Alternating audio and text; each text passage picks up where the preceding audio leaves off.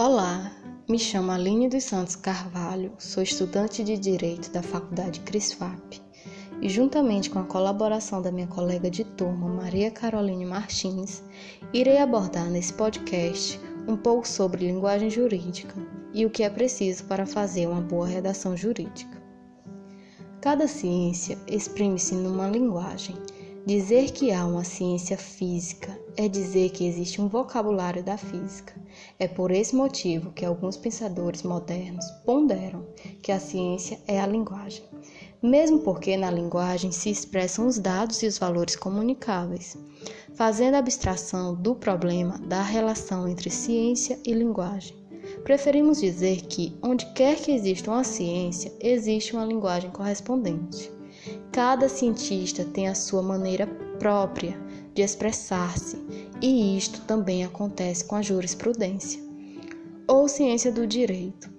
Os juristas falam uma linguagem própria e devem ter orgulho de sua linguagem multimilenar, dignidade que bem poucas ciências podem invocar. É necessário que dediquem a maior atenção à terminologia jurídica, sem a qual não poderão penetrar no mundo do direito.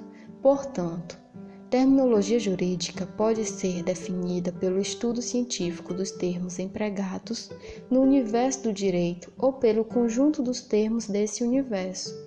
O objetivo principal das pesquisas terminológicas é identificar termos que comunicam conhecimentos especializados.